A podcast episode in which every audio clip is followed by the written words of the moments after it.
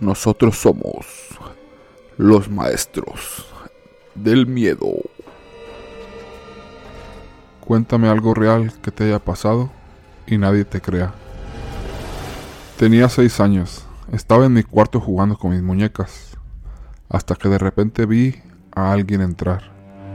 No era nadie que yo conozca. Como había visitas, creí que era normal y era la hija de alguien. Era una niña de unos 10 a 12 años y me susurró al oído, preguntando si puedo jugar con ella. Yo animada le dije que sí, porque ya estaba aburrida de jugar sola. Estuvimos entre una y dos horas jugando. Ella trenzaba el cabello de las muñecas que le daba, hasta que de repente me volvió a susurrar. Ya debo irme a dormir. Nos vemos luego. Me despedí y salió de mi cuarto. Un rato después decidí salir a buscar a mi mamá y le pregunté que quién era la niña que entró. Mi mamá se quedó en shock y me preguntó, ¿qué niña? Y le dije la que entró a mi cuarto. Le mostré las muñecas que ella había trenzado. Mi mamá dice que ninguna de las visitas llevó niños y cree hasta ahora que era amiga imaginaria mía y que las trenzas de las muñecas las hice yo. Pero el detalle está en que yo a esa edad no sabía hacer trenzas. Segundo relato. El 26 de enero de este año venía en un auto con mis tíos. Iban a dejarme a mi casa. Ellos iban en los asientos del piloto y el copiloto. Yo estaba sentada detrás. No me gusta ver por las ventanas cuando voy en auto, ya que me mareo. Pero en esa ocasión volteé hacia la ventana cuando entramos a la colonia en la que vivo. Extrañamente había muchos perros y gatos por todas partes. Pero cuando pasamos por la onceava cuadra, vi a un caballo grande y negro, a mitad de la cuadra. Se movía como si fuera a cambiar de forma, o como si estuviera a punto de convulsionar. Tenía patas muy delgadas y un torso largo.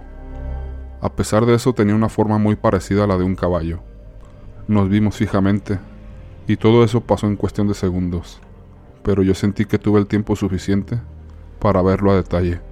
Mientras eso pasaba grité, hay un caballo del otro lado de la calle. Los perros y gatos de los alrededores comenzaron a ladrar y a maullar. Mi tío dio vuelta con rapidez para poder ver al caballo. Entramos a la onceava cuadra y observamos en todas partes. Dio vuelta y el caballo no estaba. La cuadra tiene espacios muy pequeños para esconder a un animal tan grande y no es posible que haya desaparecido en cuestión de segundos. Pero yo estoy segura de lo que vi. Al llegar a mi casa les conté a mis demás familiares, pero no me creyeron. Esa noche no había ninguna persona en las calles, ya que era muy tarde, y nadie puede corroborar mi historia. Pero sea lo que haya sido, que estuvo ahí esa noche, me vio a los ojos y me dejó asustada por varios minutos. Pero todo pasó en cuestión de segundos. Tercer relato. Cuando yo tenía alrededor de 11 o 12 años, se perdió mi mejor amigo. Todavía recuerdo que un día antes que desapareciera me dijo, Hey, ¿y si nos escapamos? Yo contesté, sí. Entonces habíamos quedado en escaparnos. Nos escaparíamos como a las 2 o 3 de la madrugada, pero no me desperté. Entonces al día siguiente al despertar, me lamenté, pues me había quedado dormido. Fui a su casa y su mamá y yo lo estábamos buscando como locos. Busqué en el arroyo y encontré su gorra. Por aquí debe de estar. Lo busqué y lo busqué y no lo encontré. Su mamá lo reportó con la policía. Hicieron una investigación, pero no lo encontraron. Ese día me fui a dormir. Soñé con él me decía no te preocupes, y vi cómo se iba alejando. Lentamente desperté y vi una silueta en mi ventana. Era como un niño diciéndome adiós. Espantado de lo que había visto, fui con mi mamá. Le conté lo sucedido. Me dijo que ese niño se le aparecía a cada integrante de la familia para avisar que no le ha pasado nada. Pasaron meses y meses y nunca encontraron a mi mejor amigo. Entonces me fui a buscarlo desesperado Busqué en un baldío y ahí lo encontré tirado.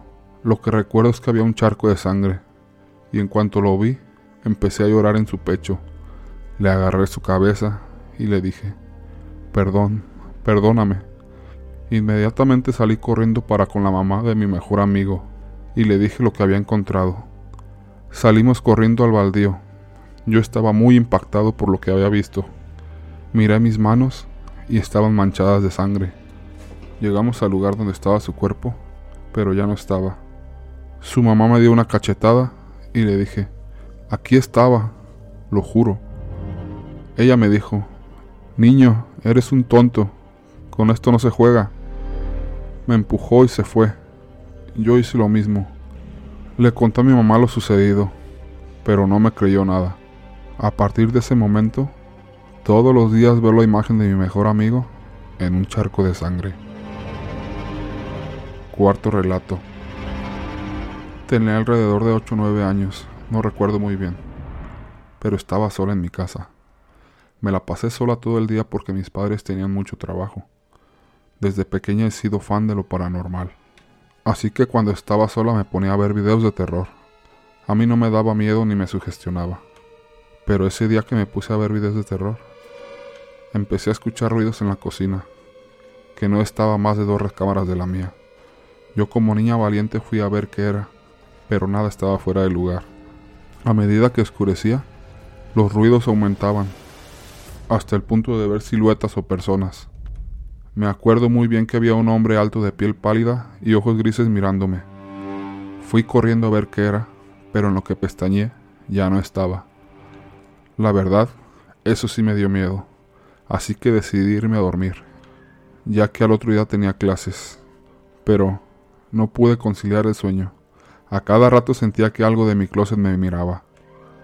Esa noche fue imposible dormir hasta que llegaron mis padres. Les conté todo, pero por supuesto no me creyeron.